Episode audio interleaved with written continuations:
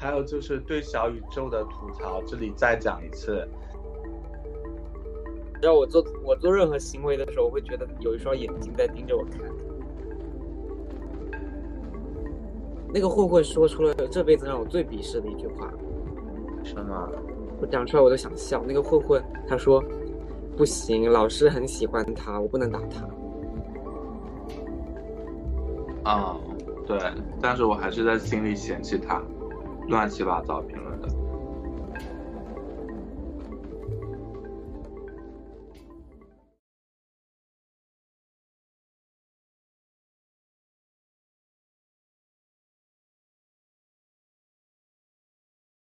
那我先来个开场白。开场白，你开场。你来说，你这次你来说。我先说。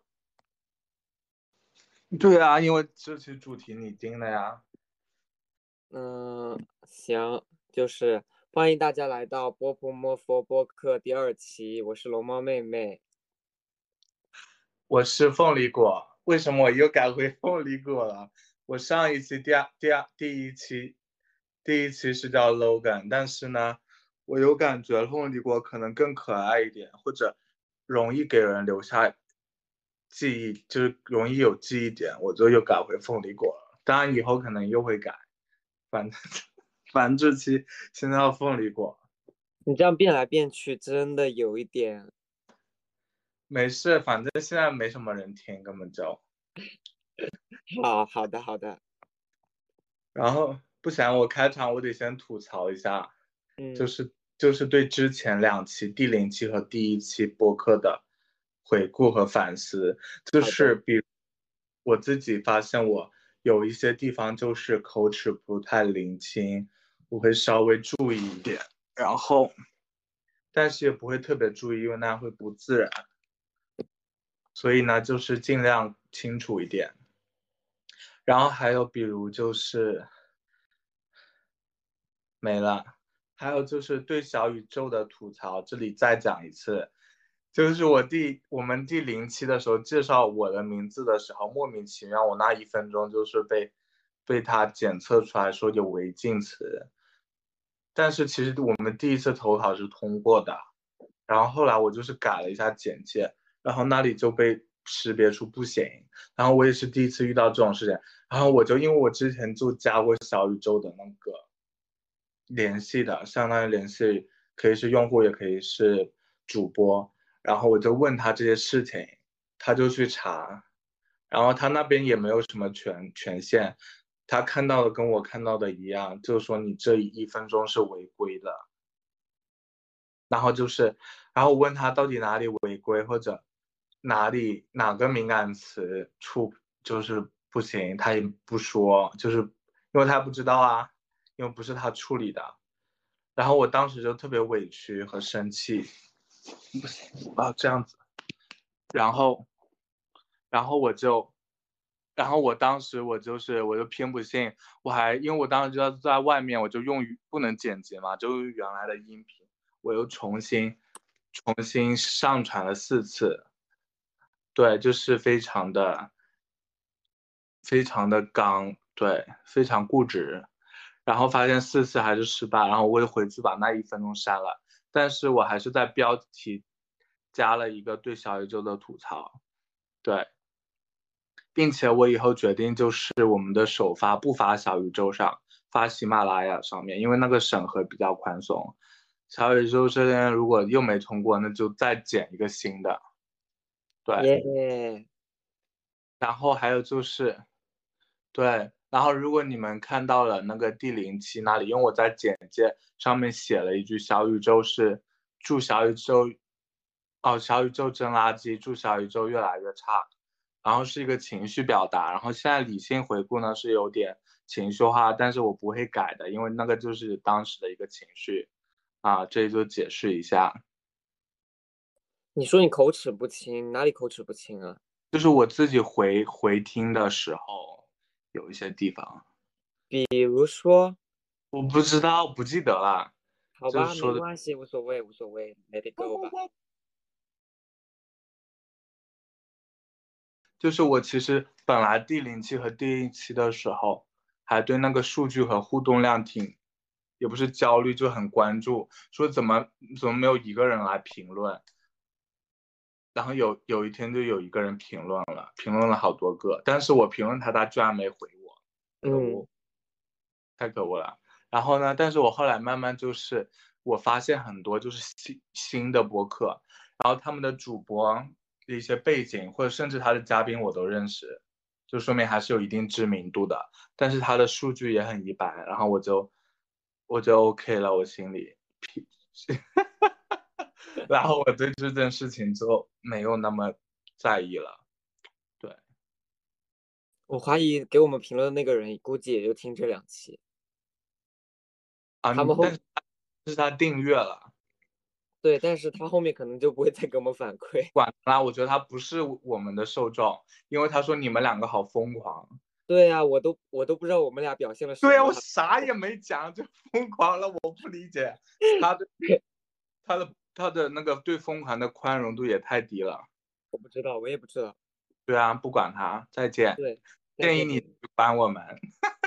那也不至于吧，不至于，不至于。反正我对我们这个播客的未来是挺有信心的，就是我现在播客越听越多之后。嗯，没关系，我我相信你的相信就好了。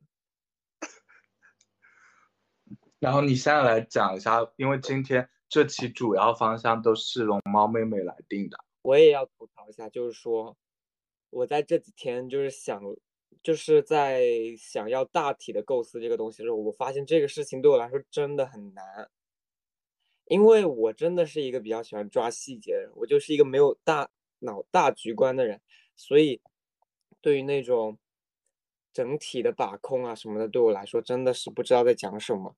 然后，所以如果这期就是整个内容显得如果就是很混乱、没有逻辑的话，反正就当给我交学费了。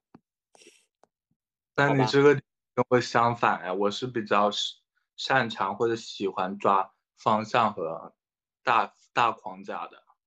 对，嗯，我也不是说不喜欢吧，我呃，我我也不是说不好吧，我就是不喜欢。对我就是不喜欢。是怎么？觉得太抽象了。不，我觉得太琐碎，我不喜欢干一些琐碎的工作，我就喜欢那个抽象一点的，然后那个呃，就是随性，没有逻辑，我可能比较喜欢干这些，因为因为那些东西太费脑子，我没有脑子，我没有大脑。OK，我们结束，好吧，我先我先申冤一下。我先想聊一下我们上一次做的那个量表。哦，对，那这里我先讲一下啊，就是我们接下来会讨论一个孤独量表。这个表呢是我在看一本书叫《亲密关系》，还挺有名的，大家简单搜一下。然后里面提到的，如果大家之后我们聊完，你对这个表感兴趣，它大概是二十个题目，然后可以算分，它会给一个比较。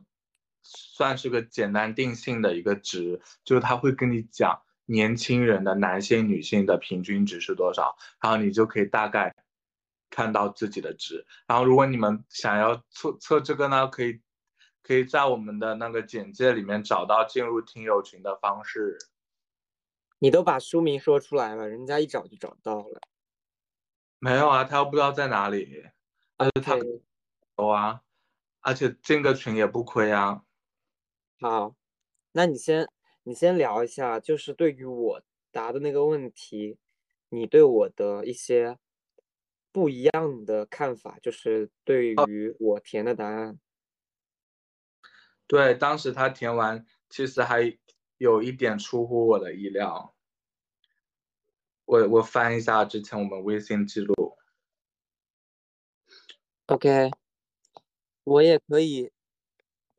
哦，对，我应该记得，我想我想问的是哪一个？对，那我先问吧。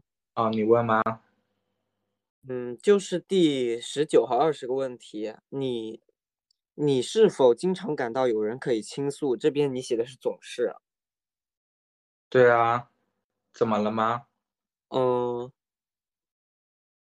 就是你是一个经常会把事情都倾诉出来的人吗？不是啊，经常感到有人可以倾诉，我觉得前提就是，哦，你的意思是要，但我的理解是，你想倾诉的时候，你能找到合适的人。OK，那你那你在倾诉的时候，你的感觉是什么？你觉得对方都能够理解你吗？有的时候不能啊，但是有的时候也不太重要，不一定要理解。OK，你觉得倾诉这件事情不需要被理解？我肯定渴望被理解啊，但是我可以接受不理解，我觉得也很正常。嗯，像你渴望被爱，但你也可以接受目前比如没有在恋爱的状态，就是因为你给我的感受是，好像平时你的任何情绪你都是可以自己妥善分析、消化的，你好像不太需要说时时有人去听听你的声音，去倾去听你的倾诉。对啊，频率不是很高。嗯，OK，那第二二十个问题就是你是否经常感到有人可以求助？你这个求助，你的理解是什么？求助就是当我需要的时候，我会想到有人可以帮助我。你觉得这种需要是哪哪种形式的需要呢？情绪的需要，还是单纯的？就是觉得自己目前处理不了，或者想找个人聊一聊。那为什么总是有人可以倾诉，但是只是有时可以有人求助呢？因为求助比倾诉就是更进一层啊，对吧？求助的话是要解决一些实际问题的，或者说哪怕是解决情绪问题，那需要他先理解你嘛。那倾诉是不需要这么高要求啊。倾诉的话，他就有的时候不需要解决，就是说他这个人给你一定安全感就够了，一定的。信任感，他不不一定要，呃，对。我发现你真的很认真哎，就是感觉你是在咬文嚼字做的。对于我来说，咬文，我感觉就是我直觉就是这样子，我就瞬间脑子里就想。就是你，你天生对文字的捕捉力，我觉得要比我强一些。啊，有可能。你对于这些概念的区分都比我要来的敏锐多了。我在我在我的视角下，可能。这些词都对于我来说就是换了个词罢了。OK，那现在我问你了。好，我那么开心，不是开心啊，这是一种，哦，也是开心吧。第六个，第六个，你是否经常感到与身边的人有很多共同点？龙猫妹妹的答案是从未。嗯，对啊。解释一下，展开说说。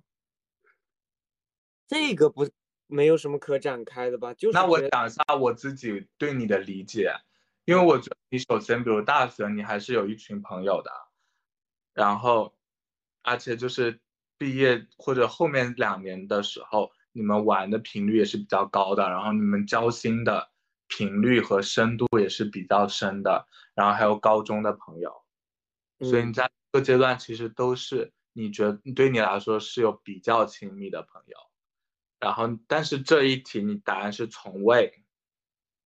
对啊，我我我是我是长大过程当中，我确实并没有感受到说没有朋友的状态，但是，呃，与身边的某个人有很多共同点这件事情，好像确实从来没有发生过啊。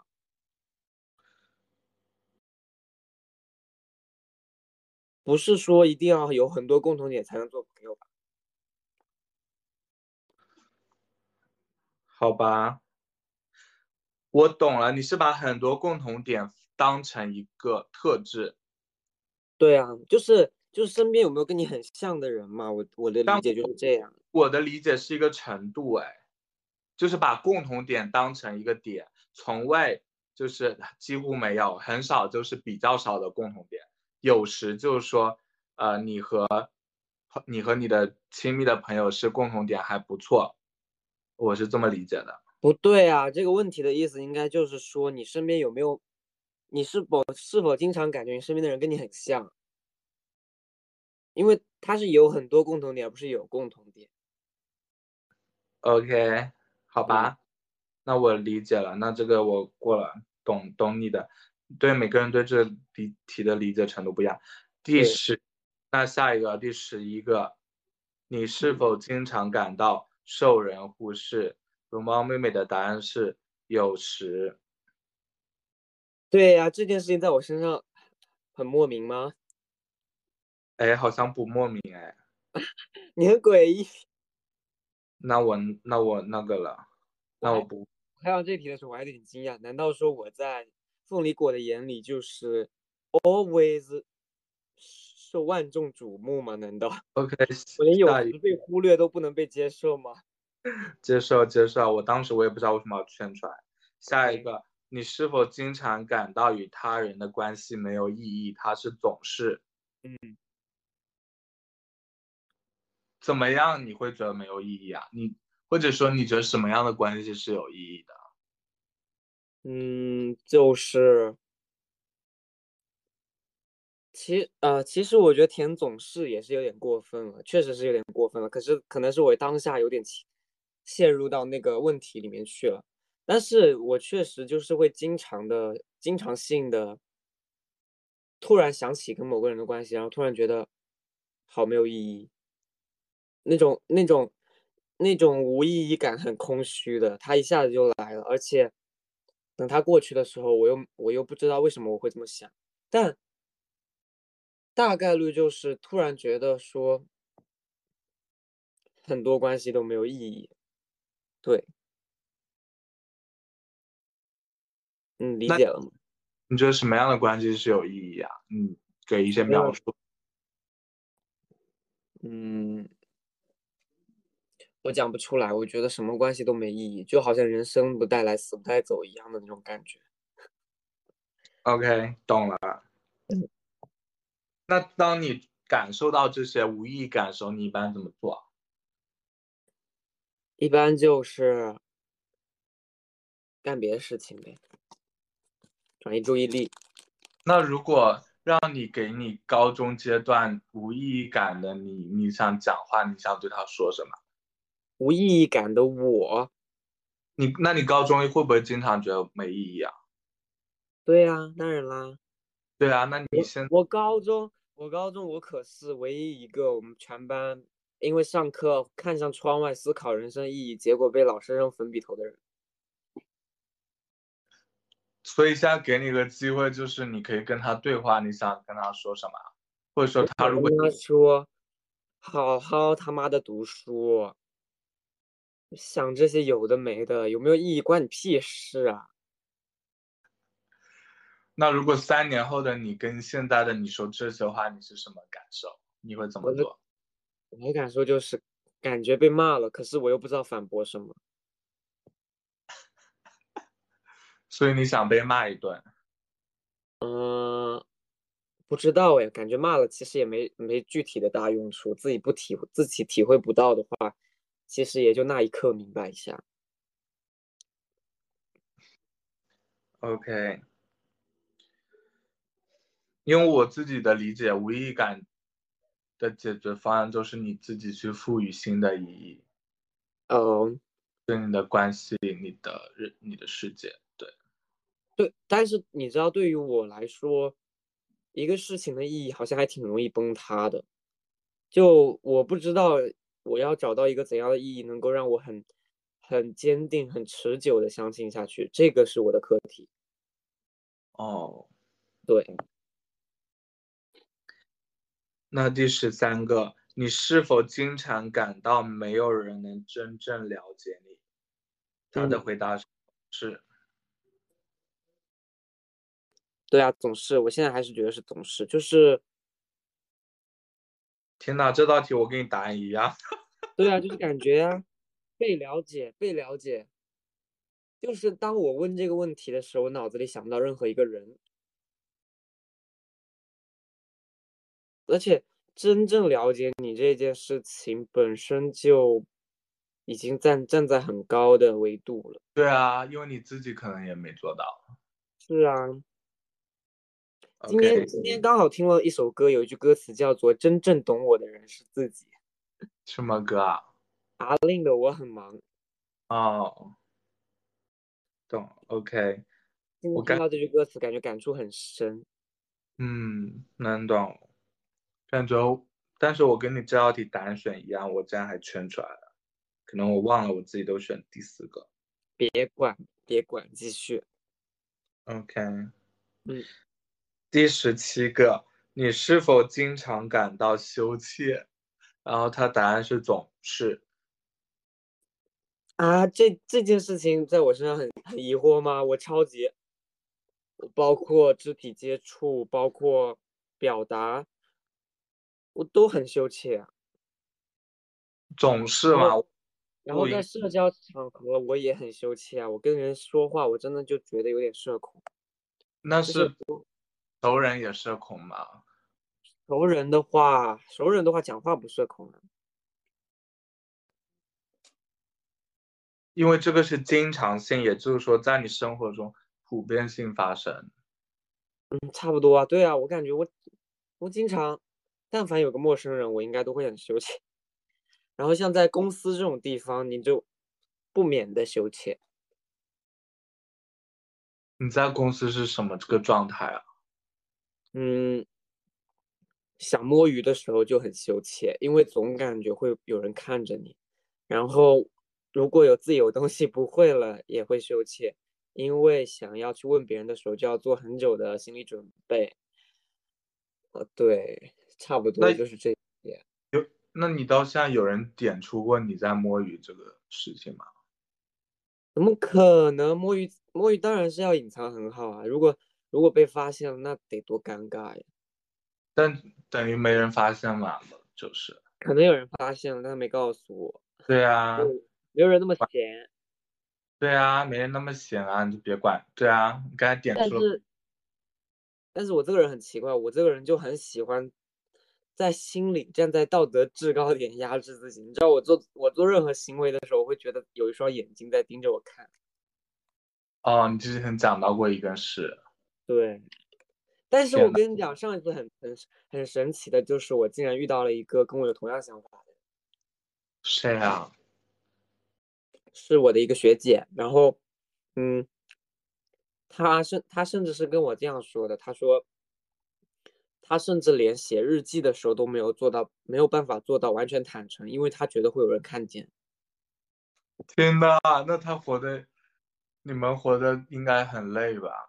对啊，这种感觉我也很深刻，而且我是会幻想那种，就是哪天我死了之后，未来的时候，或者说我的。身边的人就把我的日记本给找出来，找出来之后他们打打开看，结果发现我是，虽然我那个时候我已经死掉了，可是，呃，他们就看着我的日记本，就在那边议论纷纷，说三道四，就这种感觉，我会想象，我就会觉得很羞耻，很可怕，好可怕！我听听，就是顺着你的思路想的话，啊，你会觉得可怕吗？你你你也害怕死了被看见？我不害怕，我的意思说你你的可怕，我感受到了。而且我真的很害怕突然死亡这件事情，因为突然死亡这件事情带给我最我最不想接受的就是，我还没有告诉他们赶紧把我赶紧把我烧了，他们就我就死了，然后他们就在我的遗体前面待了三天，看我看我死的样子，这件事情我真的非常不能接受。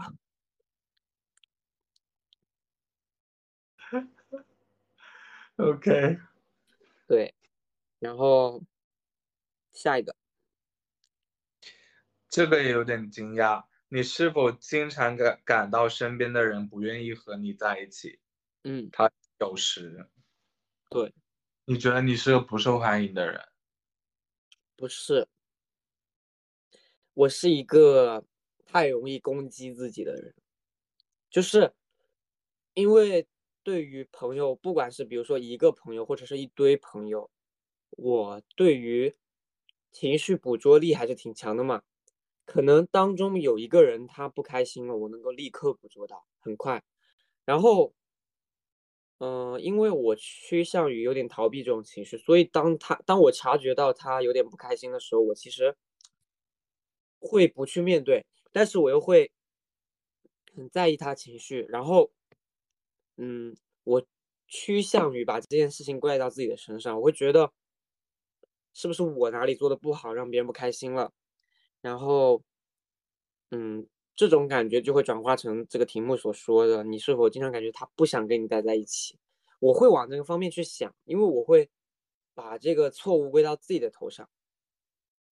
我发现一个关键点了，我和你不一样的，我你的关注点好像不会因为他跟你的距离的亲近程度有这个变化，就像我跟我不熟的人、陌生人或者亲亲关系不近的人，我根本不在乎他怎么想，也不在乎他看我，我会比较把注意力放在我在乎的人或者在乎我的人身上。其实还是有差，但是我反而是我越在乎的人，我越会这样攻击自己，因为我越在乎的人，我知道他们的情绪越来越重要，那我对他们的伤害，就是我可能在无意间对他们造成的不开心，反而是放大的，所以说我会更加 focus 这个事情。如果说今天是个不在意的人，我就算以为。是我自己让他不开心了，我可能也就算了吧，那不开心就不开心，反正我也不是很重要。但是是，但伤害和不愿意在一起还是不一样的呀。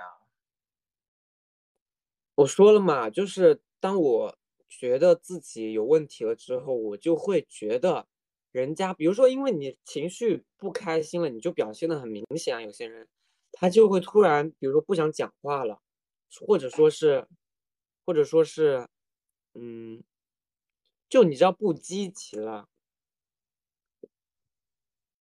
然后就是我说刚才说到，因为在这种情况下，我就会很能感感受到，因为我是属于那种，哎，当然我的隐藏可能也是不明啊，挺明显的，所以就一下子也状态有差，就我能一下子捕捉到别人状态有差，比如说一下子不积极了，不想讲话了，然后这种。不想讲话会让我认为是不想跟我讲话，或者是不想跟我玩儿对。那你会怎么做啊？接下去？我不会怎么做，我当当没事发生。你为什么不直接问他呢？因为因为我心里还是有个声音告诉我说，大概率是我想太多了。人家每个人都不开心的时候，我干嘛？但就算他的答案是。没有啊，跟你没关系啊，是我别的事，那会怎么样？我还是会有一点不知道怎么办，因为我觉得就是，就是已经没有大家就是说已经有点难够以最积极的状态拿出来玩了。不是啊，你刚才讲的点，第一个我问你为什么不直接问，你说那有可能他就是你自己想多了，嗯，那为什么不去？确认这种状态呢？嗯，可能是害怕吧，可能是因为怕听到是真的跟我有关系。那如果真的跟你有关系，你又会怎么做呢？那那就是等事后再去跟他聊这个事情了。为什么不能当下聊啊？因为当下不一定是他一个人，如果是一个人的话可以聊啊。如因为当下如果不是同一个人。不是只有一个人的话，我会觉得影响大家的情绪。啊，对。刚才做孤独的量表做完了之后嘛，我们我们互相提了对自己的好奇。哦，对，你可以讲一下我们两个的分数啊。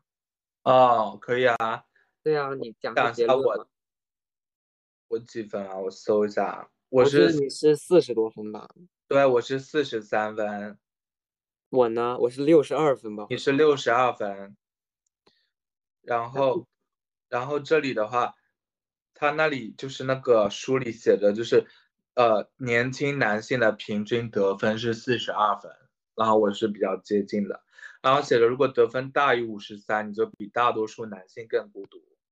嗯，然后龙猫妹妹是比大多数男性更孤独。嗯。但其实你知道，对于对于你来说，我其实你在我身上表，你在我面前表现的孤独感其实还比较少哎。对啊，就是我自己在观察的时候，不会觉得你是个孤独的人，或者说因为孤独的这件事情并没有给你带来很消极负面的影响，所以说你不会给我那么深的孤独的感觉。对啊，因为他这道题都是讲你的感受，其实我觉得更多的是测试你对孤独的看法。嗯，但是但是你知道，就是，嗯，像你上次说的，你上次其实向我透露了一个你孤你好像有一些孤独的点，就是，呃，这件事情会影响你情绪化的表达。就是你在跟我说说，当比如说你在碰见一件难过的事情，或者一件你自己无法去承受的事情的时候，你会往往去倾向于，比如说你会这么问我，你说龙猫妹妹，你有没有经历过这样这样的事情，对吧？对啊，然后我说实话，当你在问我那个问题的时候，我是真的以为你在问我，我根本就没有感受到你在经历这件事情。对啊，你真的就是一个 AI 复理过。然后这个我自己就是察觉到的，就是应该改进的地方。然后我听到你的问题的时候，我会觉得是你想知道我，结果没有想到是你想表达你自己，真的就是让人琢磨不透。那你觉得你在这个情绪，就是逃避这种情绪化表达当中，你是想要收获什么呢？就是为什么你会去逃避这样情绪化的表达呢？我觉得是安全感吧，因为表达嗯脆弱本身就意味着，看就是是不是安全的一种行为啊，对吧？OK，所以你你认为表达脆弱这件事情会受伤？对于你来说对啊，，OK，那我有个问题就是，呃，如果别人对于你的情绪，就是像你说的，比如说你问了我问题，你有没有经历过？如果说那个人是经历过的，你的心情会是什么？我我好像不会有很明确的情，我会问他，那你的感受是什么？然后我如果他感受跟我一样，我可能就会得到一种共鸣感。那那个共鸣感，你好像也不怎么会表达出来，你顶多是个我也是吧。我也，对啊，我也是，不就是代表一种共鸣？可 I know，我的意思是说，就是你在这种表达的过程当中，你收获了共鸣就够了，对吧？你你你得到安慰了吗？我不知道，有的时候不不一定要得到安慰，有的不是，不不不一定是很伤心的事，只是一个感受。就有的时候不需要安慰嘛，有共鸣感就够了。嗯嗯，那你就是说还挺好应付的。啊、对啊，嗯，我自己自己觉得被安慰这件事情还是挺重要的，对啊，嗯因为我我现在就是可能变得有点现实了，这个人。嗯，如果我的朋友长期给予不到我安慰感的话，我会觉得我跟他已经有点走远了，就是他已经没有办法理解我，所以他才，因为我我我我自己觉得我还是挺好挺好安慰的，我的我这个人挺好被安慰的，但如果说他长期都已经做不到这件事情，我觉得他就是已经没有跟我同频的想法了，对啊所以他啊，不能理解我，对，所以我当时做法跟你这个有点像啊，就是去寻找他的同频。比如 OK，比如我经常怎么样，如果问他，他他没有反应或者没有这种事情，那我以后就不会找他了。可能嗯，对对对，哎，那你觉得我的，对，这是这是凤梨果它的，它身上少数的体现出了它孤独的地方。那你觉得我，我这个人平时的孤独体现在哪里啊？你能感受到吗？你会直接的事情，很多啊，你会直接说啊，嗯，就比如刚才无意义感，你觉得好多好多段关系都没有意义，或者说某个朋友怎么会变成这样，我们之间的关系，嗯对，然后你比较容易把其他人的问题当成武器伤害自己。对，OK，你讲完啦？对。那我问你，就是你觉得你从小到大有没有一个，就是对孤独的认知是一致的吗？你从小到大，你记忆里你对孤独的认知都是这样子的。好像是啊，我想一下，我觉得，那我先回一个小学，我觉得我小学什么幼儿园就是，不会有这个概念吧，因为我觉得我是比较主动的那种人，就是想跟谁玩，我就会把他就去他家玩，或者跟他一起玩，或者组织活动一起玩。就我小时候好像是那种比较会组织游戏的人，然后初中的话，我想跟谁讲，我也主动会找他交流。但我觉得我是属于那种观察型的人，就是我会通过很多侧面的以及自己的交流的东西去判断它，然后我就。就给它下个定义了，就对，就很像 AI，就不断实践加分析，然后去筛选出不同类型的朋友，可以做不同的事情。嗯，所以那段时间你对孤独没有概念，对吧？对啊。所以你，嗯，对，没有概念这件事情，究竟是说没有感知到孤独，还是不孤独？没感知到吧？那你第一次感知到孤独？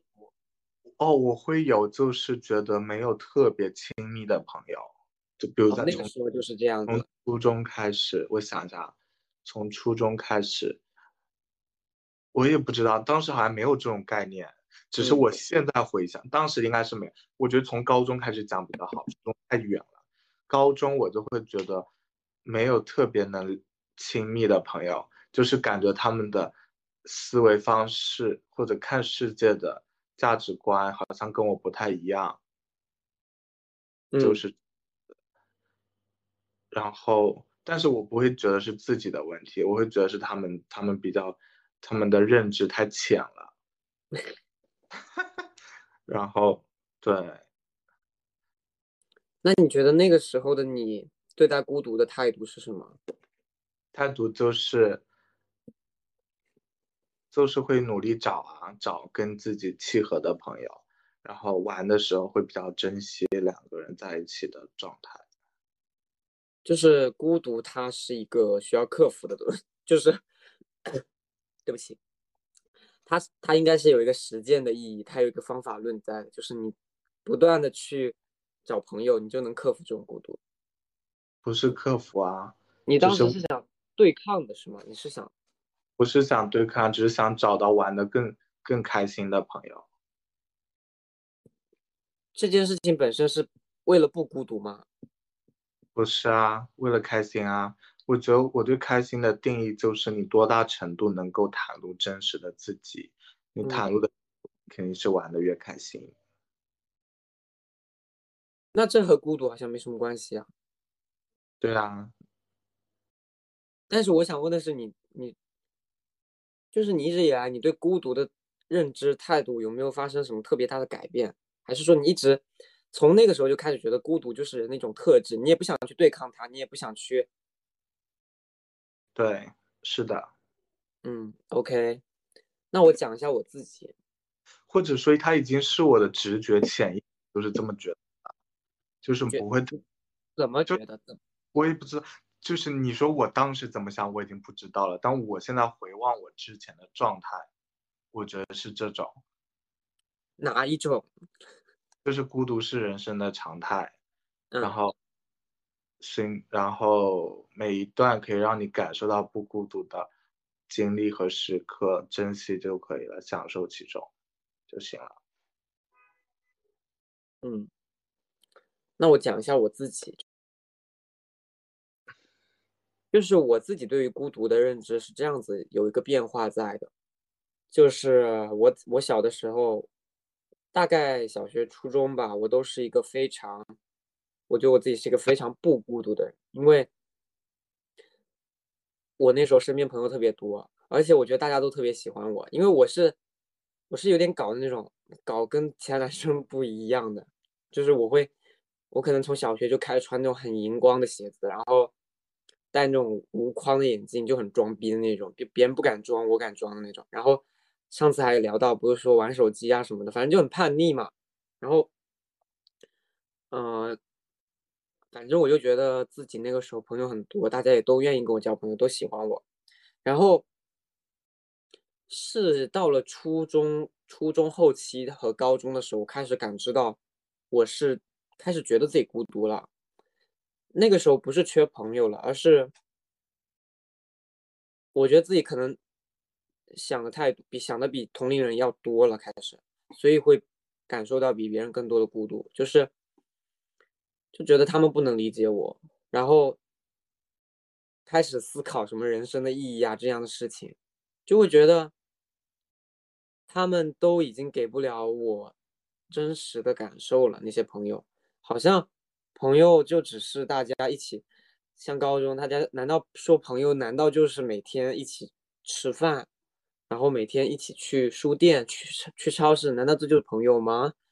然后就会感觉那个时候认识到的朋友已经不能够满足我对于内心的，就感觉很很浅的朋友。不不是说我们不会交心啊，或者说不会认识彼此。就单纯只是觉得说，没有人理解我，对，在那种情况下，然后那个时候就很不解，我觉得应该是我对于这件事情的态度应该是不解的，就是觉得为什么就突然这么孤独了，然后对，然后那段时间的话，呃，对于我来说，感受到孤独这件事情，其实对我来说有点反作用力，就是。我反而会不想要交朋友，因为对你来说，你感受到孤独的时候，你可能会更加想要争取去对抗这个孤独的方式是，你觉得你只要再找一些更好的朋友，给能够给你提供开心，你就会觉得说其实这个孤独没什么。但是对于我来说，当我越意识到和人社交是孤独的，和人社交就是。我们想法不在不同频的时候，我比别人想的多的时候，或者我说我深刻意识到说，我想的比别人多，然后我想想问题的层面、见解也比别人就是要深一点的时候，这不是在自夸，然后那种反噬会让我更加的抗拒交友，就会觉得，哈，什么东西？我跟你讲，初中真的超装的，我会觉得那些谈恋爱的人。都很俗，就是就就就觉得，为什么一定要谈恋爱？就觉得我根本不需要谈恋爱，感觉自己整个人就是很很清高，因为觉得他们他们都是无法忍受寂寞的人，觉得自己很特特别屌，看得很开的那种。现在想想，真的就是蛮傻逼的。天呐，那我那我也太自洽了吧！我现在回望每个阶段，我都觉得挺好的。嗯，对。然后后来，我觉得再长大一点之后，我我对于孤独反而是有点，我不知道我是被迫接受、无奈接受，还是说我自己自洽接受了。但是我就会开始认识到，就是。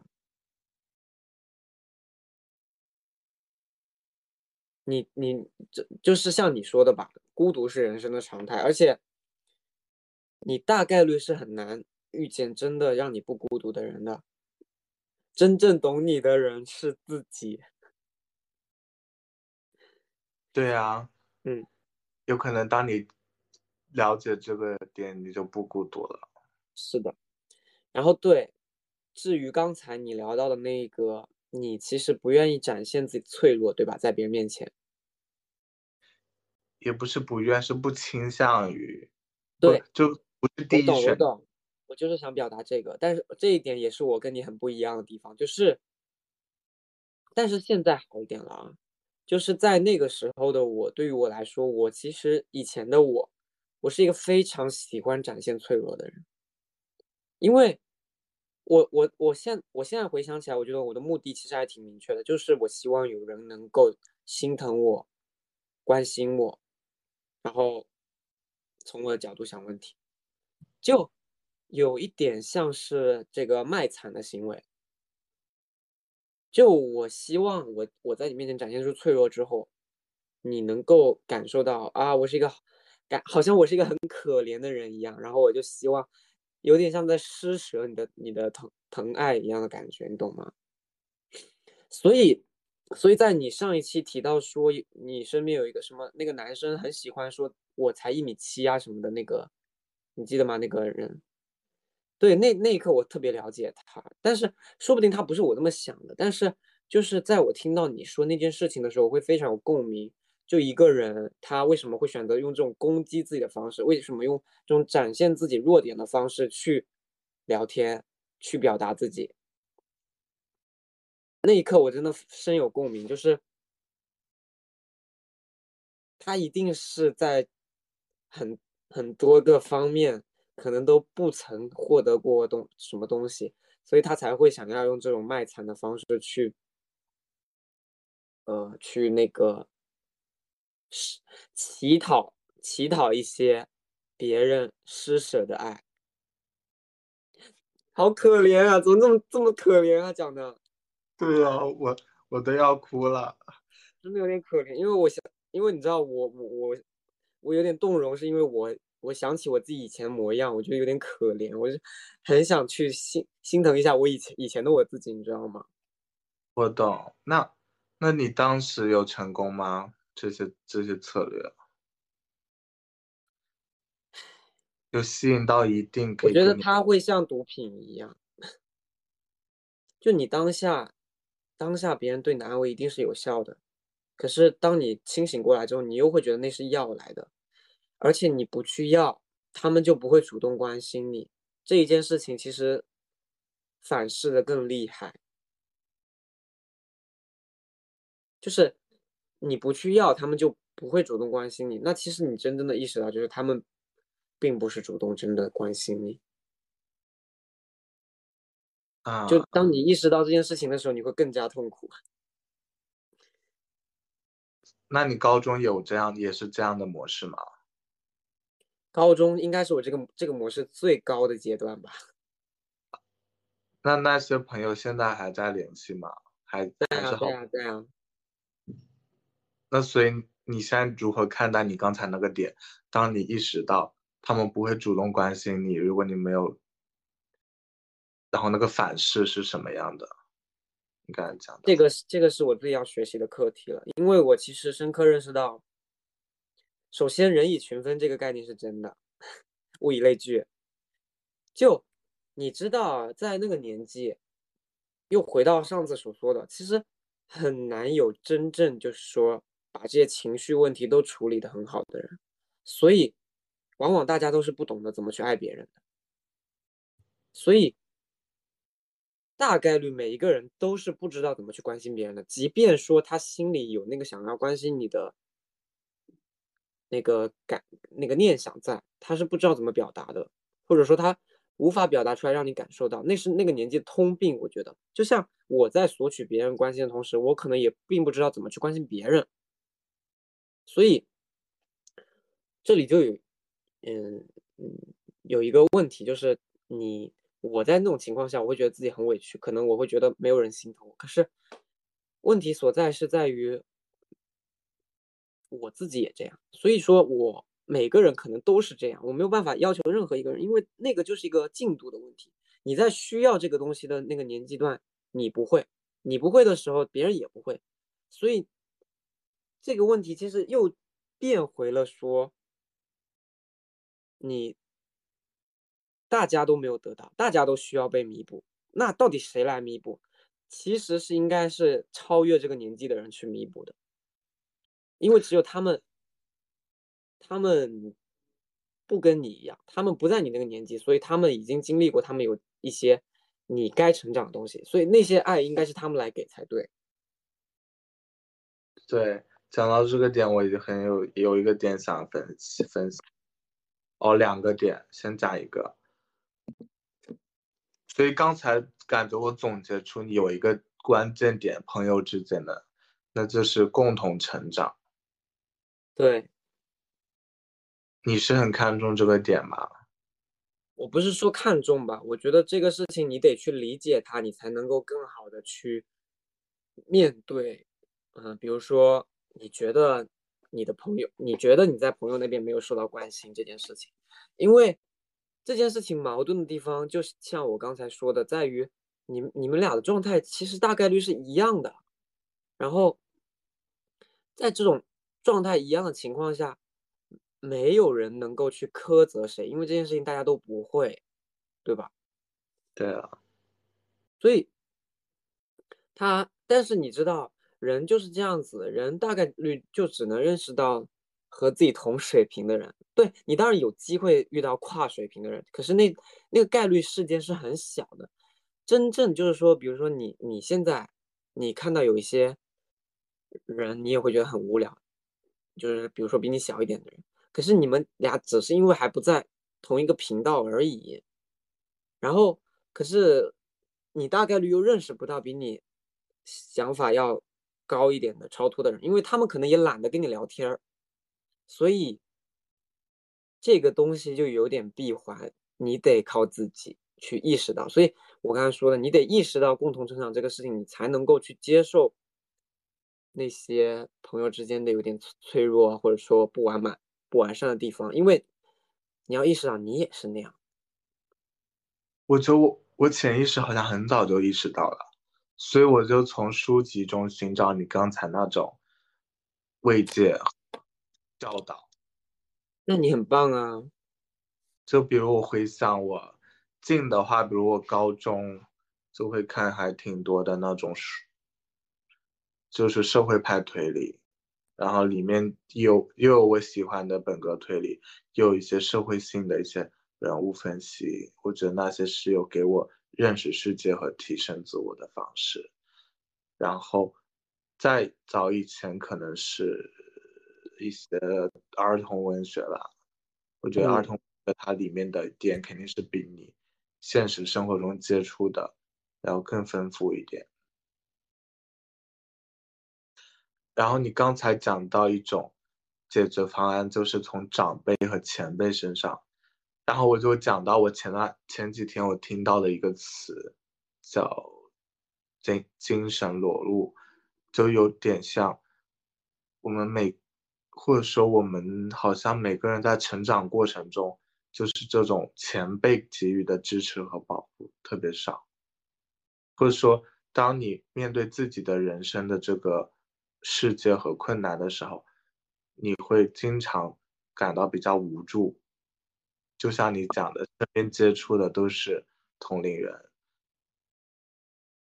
就是长辈和前辈给予你的保护和一种传承、一种教导，母亲给孩子的那种安抚感好像特别少，或者说在传统家庭中比较难出现。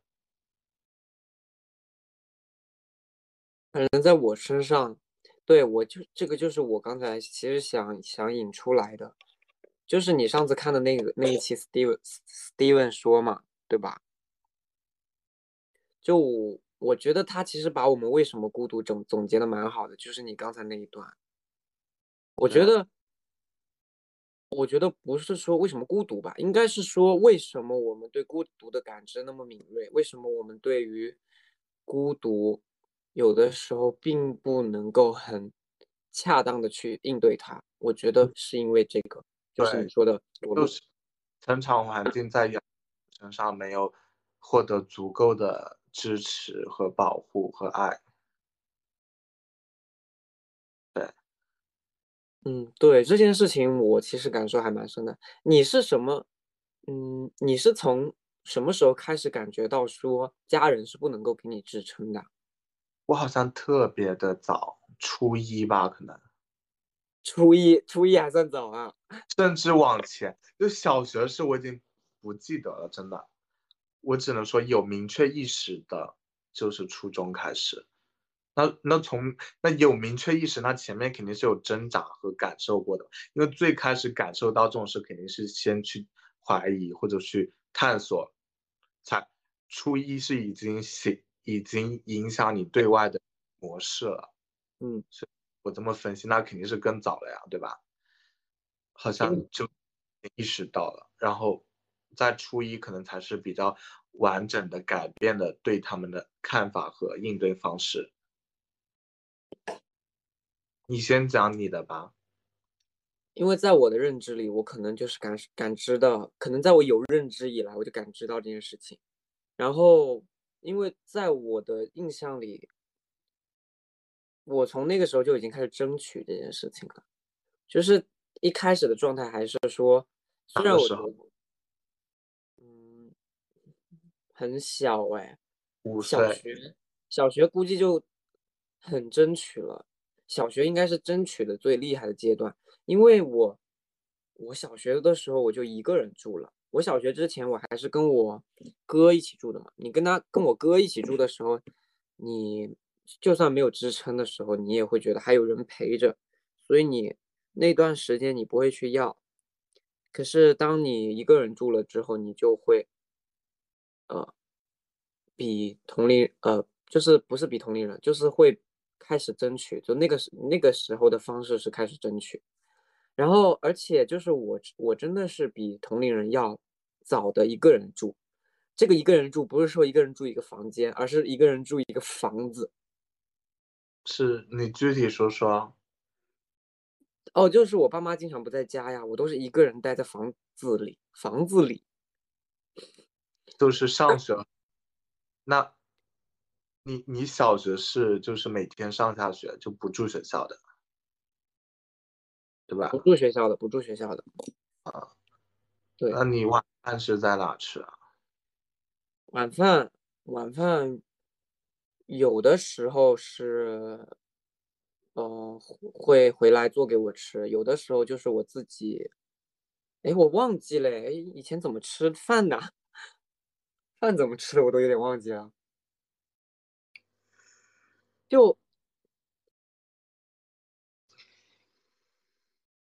也也可能是我下楼自己去店里吃，他们会给我留钱，也也可能是，反正就哎印象有点模糊，因为你知道，呃一个人吃他就不太会注重自己吃什么。懂了，然后早就是去早餐店，对的对的。OK，我印象里非常少有我爸妈给我做早餐的印象，连做就算有做也是那一种速食的。那你那时候放学后的精神慰藉是什么？网络呀，电脑啊，我玩电脑没有人管。哦，我觉得这也是我比别人早熟的原因。啊，更早接触互联网。对。你当时会带朋友回来玩吗？同小学很少，小学很少，初中偶尔吧。为什么？什么为什么？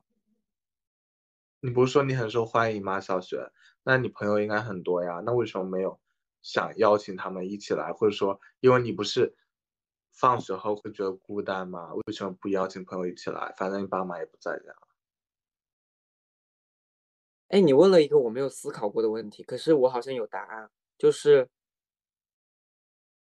我好像不喜欢把自己，我那个时候就开始已经不喜欢把自己私人的一面展现出来了。一方面是我觉得我自己家里有点脏乱差，可能这方面不想别人看到，不想让别人看到我的生活状态。另一方面是我可能不想让别人知道我爸妈是不在家的吧。或者说网络世界让你更自在，你宁愿一个人在那里。这个也有，但是我也不是不想跟别人玩，我很愿意跟别人在外面玩，但是我不会想他们来我家里。我懂了。那你会去别人家玩吗？会的。啊，嗯，OK。OK，那这个。什么？总结一下，其实我们刚才那么久哇，也也已经一个多小时了耶。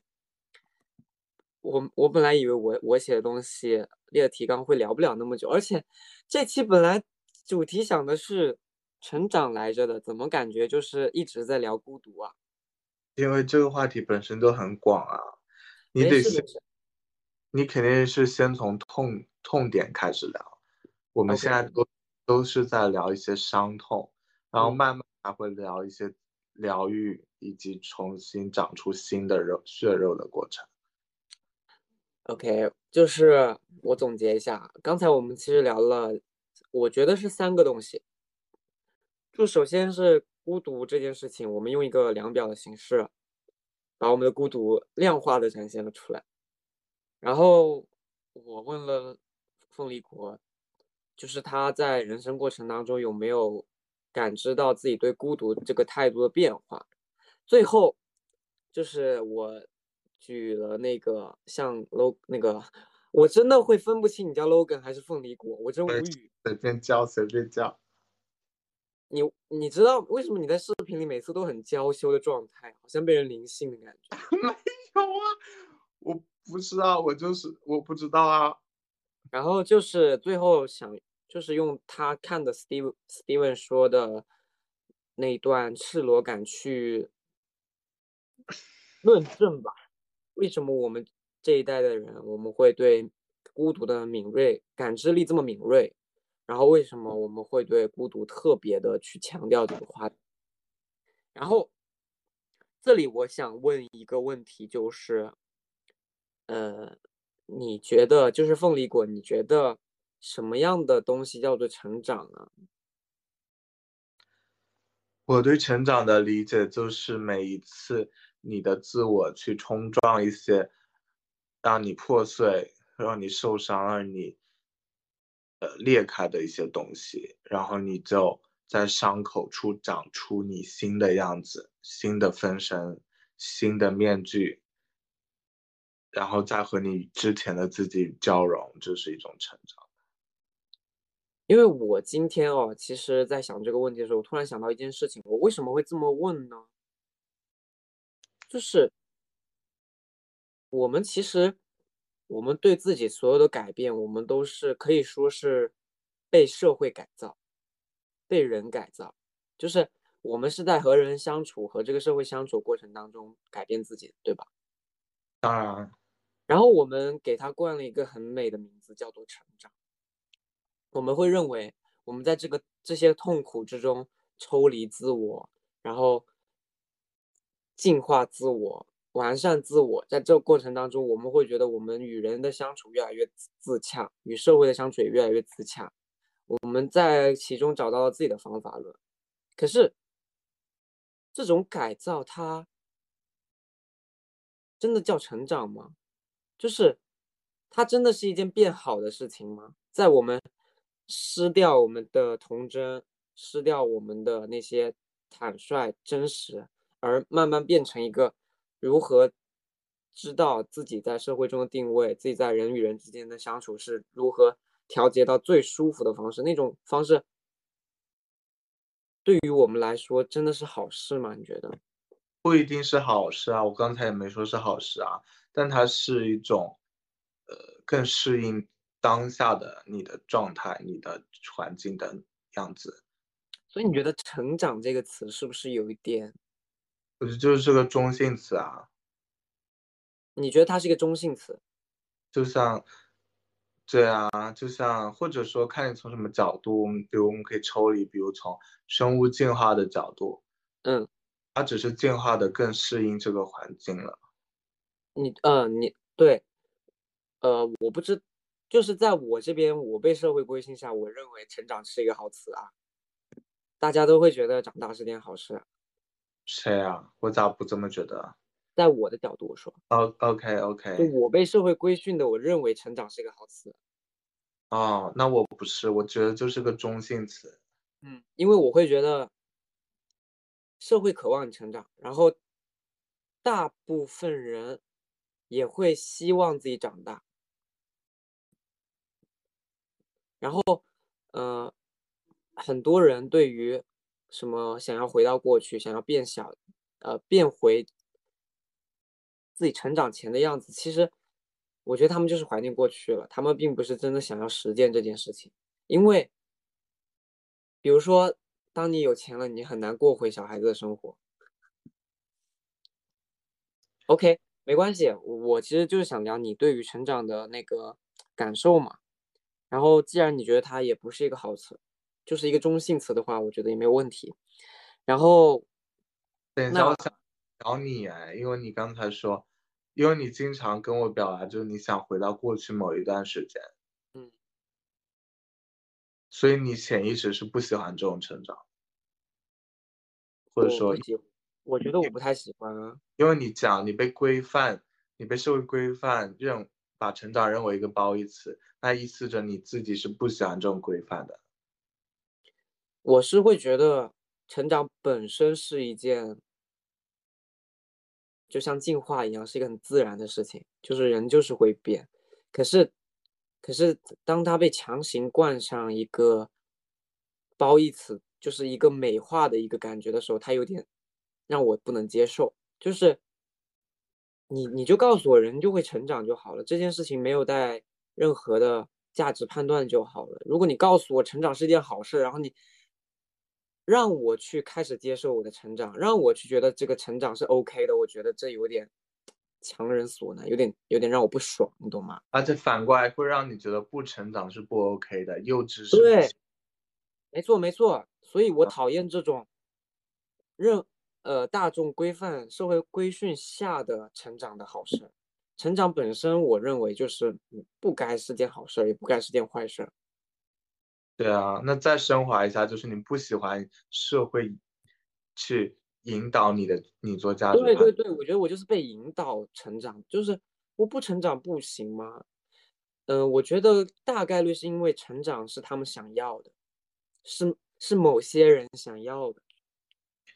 天呐，那为什么我这么早就是好像就不太在意外界的价值判断？我也不知道为什么。我不我不知道我说的这些你有没有感受？我有感受啊，因为因为很普遍啊，我也会有。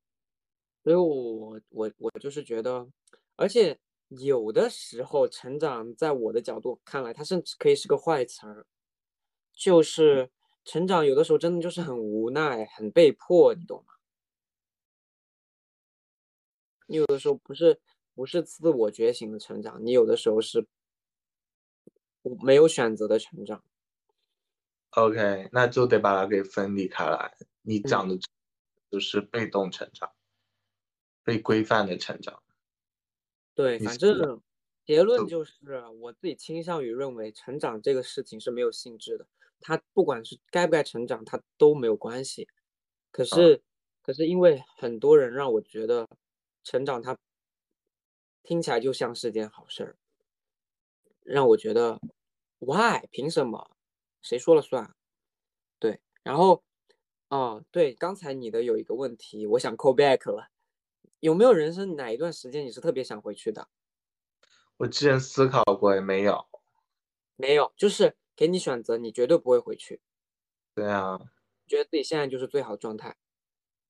也不是最好的状态吧，就是我我一般是把视野放在未来，因为未来一切都是你可掌握、可以变的。嗯，我觉得，嗯，那这个问题对于我来说，我自己觉得我还没有想清楚啊。但是我觉得有点奇怪的一一点就是，呃，我自己觉得我不是不是太念旧的人，嗯，可是我又非常想回到我玩彩虹岛的那段时间，那段时间大概是我这辈子最想回去的时间了。是个什么状态？你说说看。每天读完书回家就是在彩虹岛，然后在游戏里认识很多的人，在里面还可以结婚，然后跟我哥相处。那段时间我接受了很多不是我这个年龄段该接受的东西，就是超越我这个年龄段能够接受到的东西。对，所以我从小到大其实都是在接受。哎哎，好奇怪哦！我我刚跟你说，我说人很难接受到高于自己层次的东西，可是其实说实话，在我身上。就一直在接受比我自己更高年龄段的东西，好神奇哦！我刚意识到，哎，对啊，因为因为你肯定是先先有认知，你才会有那样的判断啊，你得先接触，你才会觉得难啊。嗯，然后我想，你在彩虹岛里，比如你学习接触到了什么？首先，每天打 PK 是我最开心的事情。你真的就是很喜欢跟人打架，你懂吗？那个时候，哎，我我其实觉得有点奇怪，就是我我我这个人对于暴力其实是非常抗拒的。就从小，我从小就觉得自己就看不起那些打架的，你知道吗？觉得他们好 low 啊。因为游戏里的 PK 不是打架，它是一种不是我的意思是，呃。但是反而在游戏这个事情上，我又好胜心很重，我一定要打赢别人。因为打架是有生命安全的呀。是，如果你们比如是拳击比赛，有教练有裁判，那你就不会厌恶啊。哎，反正对，先聊回来，我真的我从小就，你你小时候打过架吗？没打架，应该打过吧？打和过？和同学吧，应该就是具体细节我不记得了。我真的从头到尾，我这人生从头到尾我没有打过架，而且从我有认知以来，我就觉得打架是一个很 low 的事情，我就会觉得会怎么样？啊，别人打你的话，欺负你，别人打我，我可能不会打回去，我可能会哭。那他继续打，那你也太惨了吧？就是，呃，对，这些是这些是一方面，可是我在心里会真的认为说他们就是一帮解决不了问题的人。也就是说，以前你他们欺负你，你不会反抗。没有人真实的打过我了。OK，那我还是有的。哦，我我应该是之前学跆拳道的时候，我有一次差点被打了，因为我认识了一个混混的女朋友，然后不是混混的女朋友是我的同学，然后我跟她的关系比较好，然后是差一点就是被打了。但是你知道，那个混混说出了这辈子让我最鄙视的一句话，什么？我讲出来我都想笑。那个混混就是他们是一帮混混嘛，对，这种以多欺少，在我看来也真的是 low 到爆。可是就感觉以多欺少，你得你得多无能，你才能你才要以多欺少去欺负别人啊！这种不不不平衡的天平上去欺负别人。然后对，讲回来就是 那个人，当时他是找了另外一个他的大哥来在那边，就是跟我训导我，把我拉到一个教室里，然后就告诉我说离那个女生远一点。嗯，听起来好 drama，真的哇！我人生还是有些 drama 在的。然后，然后当时那个大哥就说直接把他打一顿，就是说把我打一顿，然后就了事儿。然后你知道那个那个女生的男朋友说了这辈子让我最鄙视的一句话，就是他说不行，老师很喜欢他，我不能打他。怎么这么搞笑啊？太荒唐了！你知道最荒唐的地方就是，他们看似是最凶狠的那一批人，但其实他们是胆子最小的那一帮人。对啊，因为上面还有个老师。太好笑了，真的是狐假虎威。发现对啊，就是越会用权力压人的人，就越怕比自己权力更大的人啊。真的就是就是看起来越越自自负的人，其实他内核是自信，呃，自卑。对不起，自卑。对啊，对啊，对对对。哎，没事，这是一个小插曲。然后就聊回来，我说我最想要回到那个彩虹岛那段时间。嗯，但是我也前几天跟你说嘛，我说我我有的时候我夜里会突然觉得说，某一些时刻是真的回不去了的时候，真的会有点难过。那种难过就是无解的难过，因为我知道这个问题无解，这个这个事情我也想不通，因为我在我的认知里，我不相信人类是能够回到过去的，所以我也没有什么话想说了。对于这个问题，你刚说想不通是什么想不通啊？就是一方面是我为什么回不去了，一方面是我为什么要明明回不去，我还要逼死自己，老是想要在想这个问题。对啊，因为你不满意现在的状态，就是那是个给你更有安全感的其。实我还比较满意现在的状态，现在状态其实对我来说还挺 OK 的，但是我就是不免的会想要回到那段时间，只它更像是一张门票，我只是想再回去体验一下，倒不是说我就想要留在那里。那你在睡前想一想不够，就是你或者你做做个梦，就是你在睡前你想象自己回到那个时期，我觉得不能想这种东西，你知道的。对于我来说，这种东西一想就是反噬的更厉害，因为我当我失去的那一刻，我会更加的难以入眠。当我醒来的那一刻，为什么它不能成为一个一本书、一部电影？就是你再看一部这个电影，一部电影、一本书，我也有点走不出来啊。看完看完某一部电影之后，对我的情绪影响也是很大的。不是啊，他他那个情绪是开心的情绪啊。我知道啊，过程是开心的。我是说，当我看完之后，我会陷入很强烈的遗憾遗憾感。遗憾在什么地方？就是我不能停留在那个状态里，那那让我让我深刻的意识到我回到现实了，这种感觉很差。意思是现实很糟糕，相比那个。对啊，梦醒了。OK。之前我们在一起的时候，我为什么一直说我说我很喜欢做梦，哪怕是噩梦也好，因为梦给我很自由的感觉，我在梦里能够操控很多事情。哪怕是噩梦也好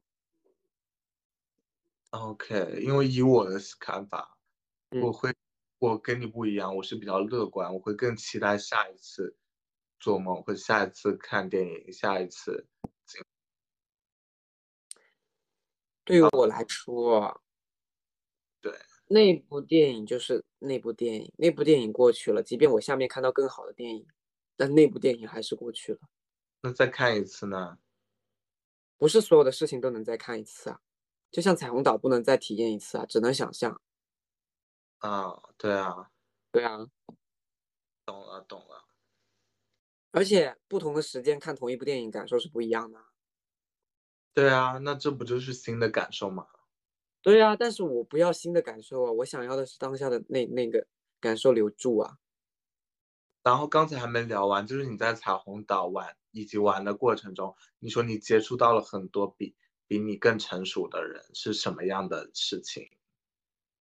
不是在彩虹岛遇到比我更成熟的人，我是说我那段时间跟我哥相处的时候，然后我又想起我跟别人的人一些人相处的时候，但也确实彩虹岛的人那时候的年龄应该都比我大，因为因为。那个游戏它其实是有商人在的，就是你可以相当于你可以在里面自己卖东西，所以说那那件事情对我来说其实是很难办到的，因为你那么小，你不太可能有一个商人思维在的。这样子啊，我那个时候就有了，笑死！你小你小学的时候有商人思维在，你知道你知道该卖什么东西，该卖多少钱去，你知道。呃，好像知道。我当时我跟你说，我还去一个大厅，说谁能给我一百万，然后就有人给我了。然后我当时开始，所以不是不是很离谱吗？为什么会有人给你啊？我怎么知道啊？我现在分析可能就是钱太多，就是看到有一个新手，就是就是激发了他一点那种，呃。帮助别人的感觉吧，但是你去索要一百万，这也不是商人思维啊。我的意思是，你要在这种买卖的过程，你每天去看别人卖什么东西，然后低价买过来，然后你要高价卖出去，这样的事情。我的意思是，没有，那应该对啊。所以说，当时玩的年龄层应该都还是比我大个好多岁的。对，对的。我现在回想，我那个彩虹岛好像确实身边玩的人不是特别多，好像我告诉你，你去问，没有几个人会玩。我现在回想，那个带我玩的同学是因为他哥哥也在玩，所以他也在玩，所以我才跟他一起玩，然后也然后就几个好朋友也一起玩。对啊，也是因为他哥在玩，所以说其实那个游戏真的不属于我们这个年龄层。OK。然后，对。还有我还有我还有今天的最后一个问题，就是你有没有某些时刻就觉得自己突然成长？我觉得没有这种时刻，但是有阶段吧。就是 OK。那我之前问你，就是我觉得我的自我意识觉醒是在高考之后。嗯。如果这个叫成长，那应该就是吧。OK。就是。我的判断就是，我会回想我高中的状态，就是我想象我在去回到校园，我在教室里面上课或者做题或者看书，或者跟朋友玩，他那时候在想什么，我已经不熟悉了。嗯，但是高考后的话，大一、大二、大三，我还是能有印象的。就是哎，如果这期节目超过九十分钟，你能接受吗我我为什么不接受啊？我觉得 OK 啊，？OK 啊，我感觉会超过九十分钟。两个小时，两个小时都 OK，我跟你说，真的。你刚讲完了吗？就是关于你的成长。讲完了，那我讲一下我的吧。啊，嗯，对我来说，我觉得我有我有突然长大的时刻，也有阶段性长大的时刻。然后呃，这阶段性长大就不叫时刻了，叫时间段。然后我不知道，我认为长大的时刻到底是因为我一记忆不清晰了，我只能记住那个关键性的事件了，还是因为人就是有突然长大的可能性的？因为我觉得人在一瞬间、一秒钟长大这件事情有点扯，其实。可是又我又确实有这样的一件事情，那就是我在六年级的暑假的时候，嗯，我突然就是有一天突然觉得自己，就那天醒来了，我就突然很想给别人道歉，因为我认识到自己做了很不好的事情、糟糕事情，我就就好像是一夜之间长大一样，觉得自己以前的种种行为都很不对。比如给你举个例子啊，我会让我的同学给我充 Q 币，有点强迫性的那种语气，就是逼别人给我充 Q 币。就是你不付他钱，我付他钱，他他还给我充啥 Q 币啊？那不是我自己给自己充 Q 币吗？哦，OK，就我 当时会那个逼逼那个女孩子给我给我充 Q 币，然后哦，校园霸凌，没有校园霸凌，就就我让他们冲，他们就冲了。其实我也没有说什么，我不知道为什么他们就会给我冲，可能也是当时就还挺讨喜的吧。然后也不是说讨喜吧，可能我的语气会有一种带带有一点胁迫性质的，说你不给我冲，我就怎么怎么样，怎么样就会这？样。忘记了，但是就是会这样子的方式。然后或者说我我那个时候我可能曾经我把某个女同桌搞哭了，怎么怎么样的，就你知道在一些小学生小学生上很容易发生的事情，懂吧？然后对，然后我有一天晚上我呃有一天那个六年级的那个暑假，我不知道哪天睡醒了跟筋不对，我就觉得我对不起他们，我真的一个一个去跟他们道歉。就我把那件我做错的事情跟他们讲出来之后，我告告诉他们说，我觉得我自己做的很不对，然后说对不起。对，那是我觉得我突然长大的时刻。然后其实他们对我的反馈都是没关系，但是我自己在意。对，很多事情其实都是自己在意，但是没有办法，这大概就是你要你要经历的一些东西吧。后来初高中的时候，我觉得那段时间对我来说是阶段性的成长，就是那段时间我不读书的时候，我真的是花了很多时间去想一些没有意义的问题，而且最终并没有给自己想出答案来。然后那段时间，包括大学也是，就是时常活在那种消极里面。我觉得就是长时间的消极让我成长了吧，对。就开始慢慢的总结出自己面对一些问题的方法，然后让自己变得不那么消极。对，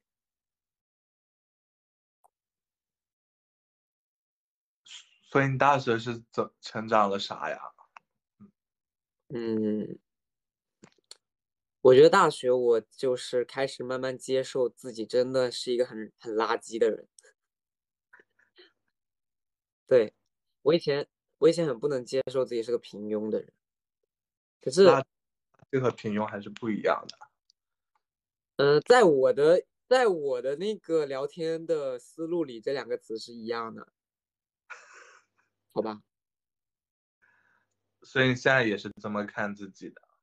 我现在就是完全，我现在就是觉得完全自己就是一个普通人，一点都不出众那种，就是没有没有什么能力特别，没有什么长处，也没有什么能力特别优秀，就就就这样认知，就是接受这个事情了。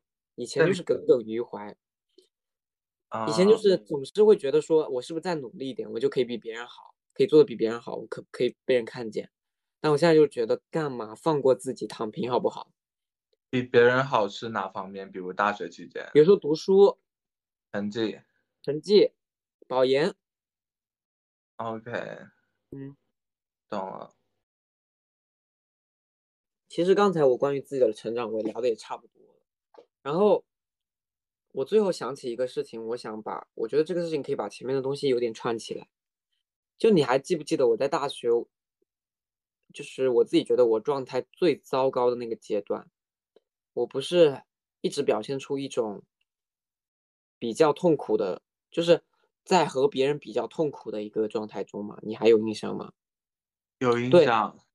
我觉得是因为我曾经是一个很容易展现脆弱的人，就是比较喜欢展现脆弱的人，因为我展展现脆弱的目的是获得关心。然后，当我在实践过这件事情很多次之后，我突然发现，其实我在我在这种情况下，我好像得不到真正的关心。然后这件事情就会让我去想说，是不是卖惨得到的关心其实没有意义。是不是人不应该卖惨？然后，呃，我们先暂定这个行为叫卖惨啊，就是展现自己脆弱。然后，然后意识到这件事情之后，我就开始对自己的要求变高，就变成说我不能是一个卖惨的人。然后，在然后就在那那段最糟糕的期间，我我其实还是我在跟你聊这件事情的时候，我其实有一点想要放下卖惨这个事情。可是我又知道我很痛苦，我需要被关心，所以我在你面前又有一点卖惨状态。可是，可是我想要凸显的是我的痛苦，或者说我的难受是跟别人不一样的，是别人不曾体会的，因为这样才能宽慰我说我的痛苦是合理的。当然，跟别人一样的痛苦其实也是合理的，但是跟别人一样的痛苦会让我倾向于去理解为。那是不是我其实没有那么痛苦？我其实大家都其实是这样，只只不过是因为我自己无法接受、无法承受，所以才会显得特别的痛苦，是我自己的问题。所以在这种情况下，我以后会意识到，我是不是其实不痛苦，我只是在卖惨而已。然后这种卖惨。对于我自己而言，反倒变成了一种很 low 的乞讨的方式，所以我会把自己打成卖惨，然后我把自己打成卖惨了之后，我就更瞧不起我自己，我就更加无法直视我的痛苦。对。那当时就是，比如你跟我聊和讲一些，你刚不是说了吗？还是会时不时跟我卖惨。我当时的回应你是怎么看的？我是什么个回应？你是什么个感受？我我讲不出具体的感受，但是我只能说我的感受挺好的，因为，因为你和我的对话永远都是几乎只是在聊我，就让我深刻的感觉到，呃，被重视了，因为话题都在我身上，感觉你很关注我。对。那我当时有说你的惨是一样还是不一样吗？还是怎么样？因为你不是说你是。想要凸显你的惨跟别人不一样，如果一样的话，你就是一种不值得那么痛苦。嗯，我没有具体感受到你告诉我说我的痛苦和别人不一样，但是你有告诉我的就是痛苦不应该去被比较，然后你的痛苦都是真实的，大概只能 get 到这一层吧。哦，对啊，对，嗯，我就这个意思。OK。然后我说了，我说了呀，就是我没有，我没有，我没有说直接被肯定说我的痛苦是不一样的，只是说你你告诉了我你不应该去看清自己痛苦吗。所以这就又引出一个点，就是在表达脆弱的时候，只要对方看到你情绪的真实性，就是一种抚慰就够了。其实有的时候，对，而且我觉得你。跟别人不一样的地方在于，你不会去，你你第一时间不会去合理化一个事情，也不会去，嗯，以自己的角度自以为是的去理解那个情绪。对我觉得这两点是你跟别人不太一样的地方。第一，第一个合理化这个事情，我其实非常讨厌，就是我特别讨厌听到。别人告诉你说啊，你有这样的情绪很正常，就为什么一定要把一个明明不好的东西合理化、正常化呢？我觉得不需要。啊，对，就在人可以有不好的情绪啊，人可以痛苦啊。然后当你合理化它的时候，你反而好像在证实它其实不那么合理。然后第二个是，第二个是你没有自以为是那些情绪，就是就是像我说的，你你你很尊重我的痛苦，你会觉得我就是痛苦的，而不是像别人，别人可能会觉得说啊。这样啊，这有什么好痛苦的？嗯，对，就是不做价值判断。对，对，就是这样子。好，我聊完了。嗯，我你还有没有什么想聊的？如果没有，我们这期就可以结束。其实也蛮久了。我还是想聊彩虹岛哎。你聊啊，你把它你聊呗。因为。啊，我想下我问什么，因为感觉没聊完啊，因为感觉好像那段时间你是，哦，那时候就你已经不跟你哥在一起，但是你们会通过彩虹岛。不是不是，那段时间天天跟我哥在一起。你不是说你回家一个人吗？小学。那是之后啊。之后是，具体是什么时候？三四五年级吧。那个时候还玩彩虹岛吗？玩啊。呃，也不怎么玩了。所以重点是你哥呀，不是彩虹岛啊。嗯，大概是吧。但是，但是彩虹岛，彩虹岛很标志啊！彩虹岛的快乐是真实的呀，因为。那为什么你自己这么晚了？你刚才讲三四五年级之后。因为从那个时候开始，彩虹岛也玩的人也不多了，就开始这游戏本身开始走下坡路了。OK，懂了。你你当时玩游戏是个什么样的？有你就你你当时的想法，你可能不记得了，或者你现在去想象当时玩游戏的状态是什么样？很天真啊，没有没有什么状态，就是单纯的在玩游戏，很自由。对。无拘无束，就会觉得你的世界里只有游戏而已。然后在游戏里是自由无拘无束，你想象力是可以无限蔓延，是这样吗？可以，就很开心，什么东西都很纯粹。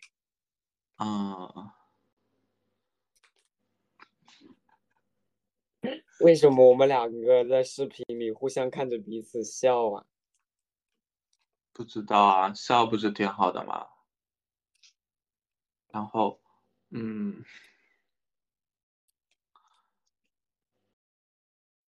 我自己总结啊，就是那个状态是没烦恼的，然后是比较单纯的快乐，不用考虑很多，是这种状态吗？可以是吧？都是这些。我觉得任何一个好词都可以去形容我那段时间的状态。然后你在那之后就没有体会过类似的状态了，多少都会掺杂着一些负面的东西。之后，就就之后好像都变成了成长，伴随痛苦的成长。那你有没有想过，其实那个时候那个游戏对你来说更像一个避难所一样？那个时候对于我而言没有什么难可言啊，怎么会是避难所呢？应该是乌托邦吧？这样子，因为你在家没有人啊。那是后面，那是唐岛后面。啊哦，乌托邦，OK，乌托邦。OK，这个点跳过吧，感觉不知道问什么了。没有没有点了，可以结束了这一期。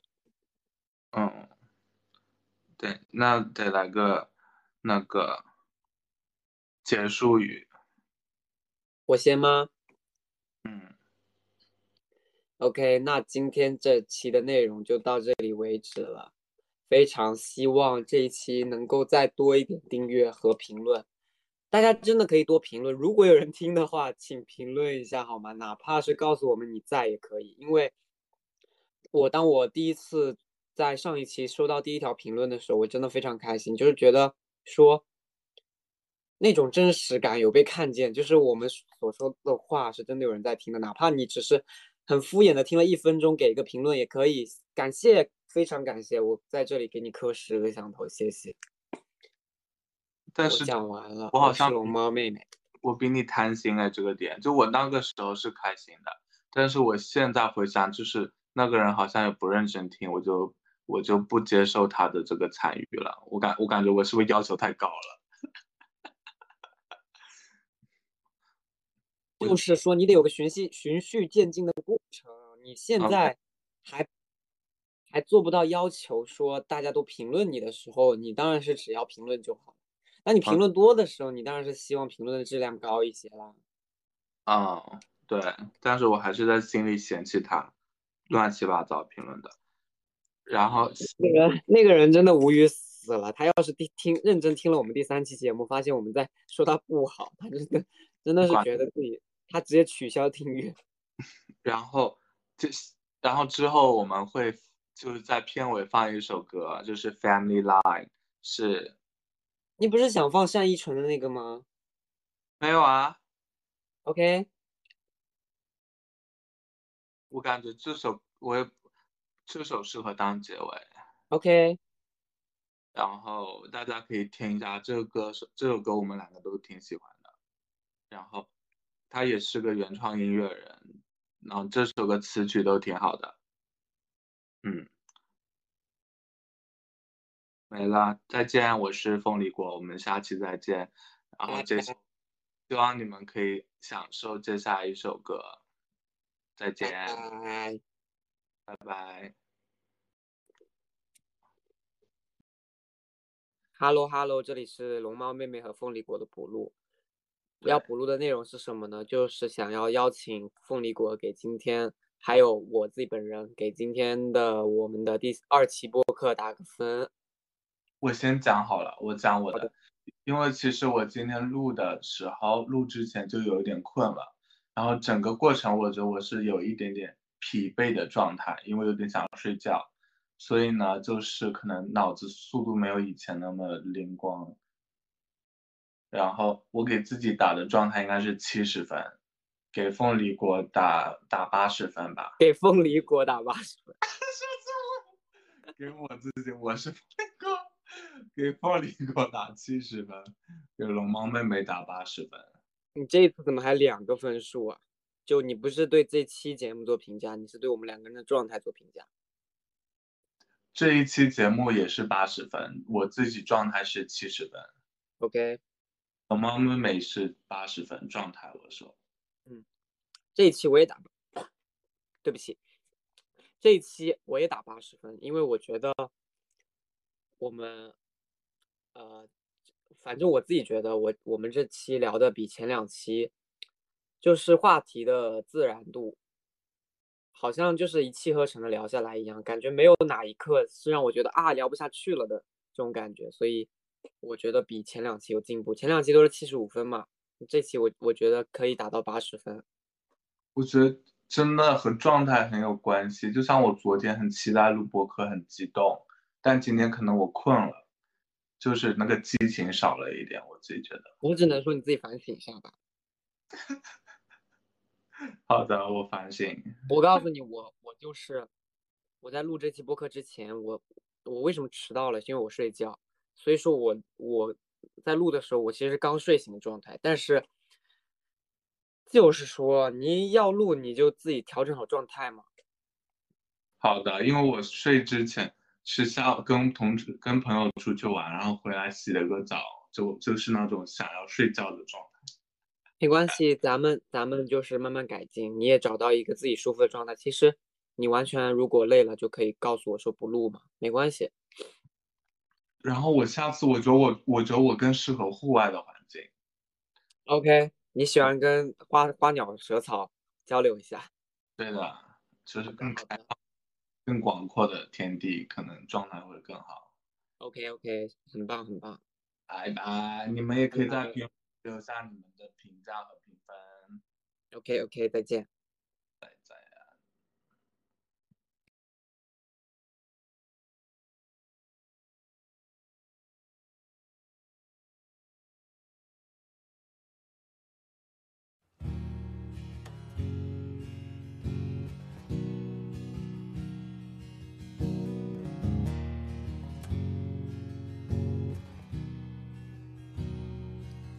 My father never talked a lot.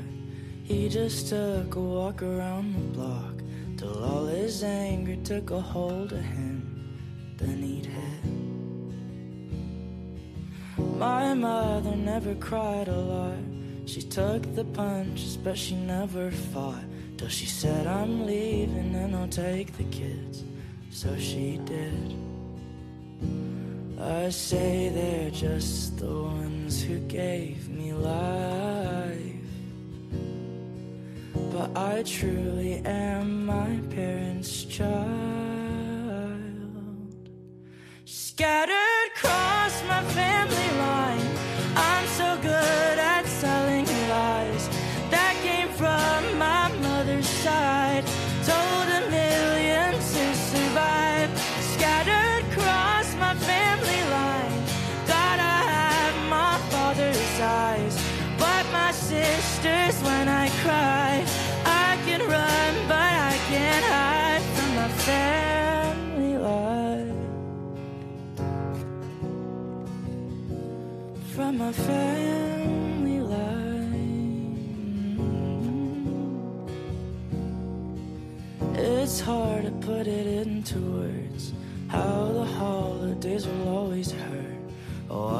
fathers with their little girls and wonder what I did to deserve this. How could you hurt a little kid? I can't forget, I can't forgive you. Cause now I'm scared that everyone I love will leave me scattered.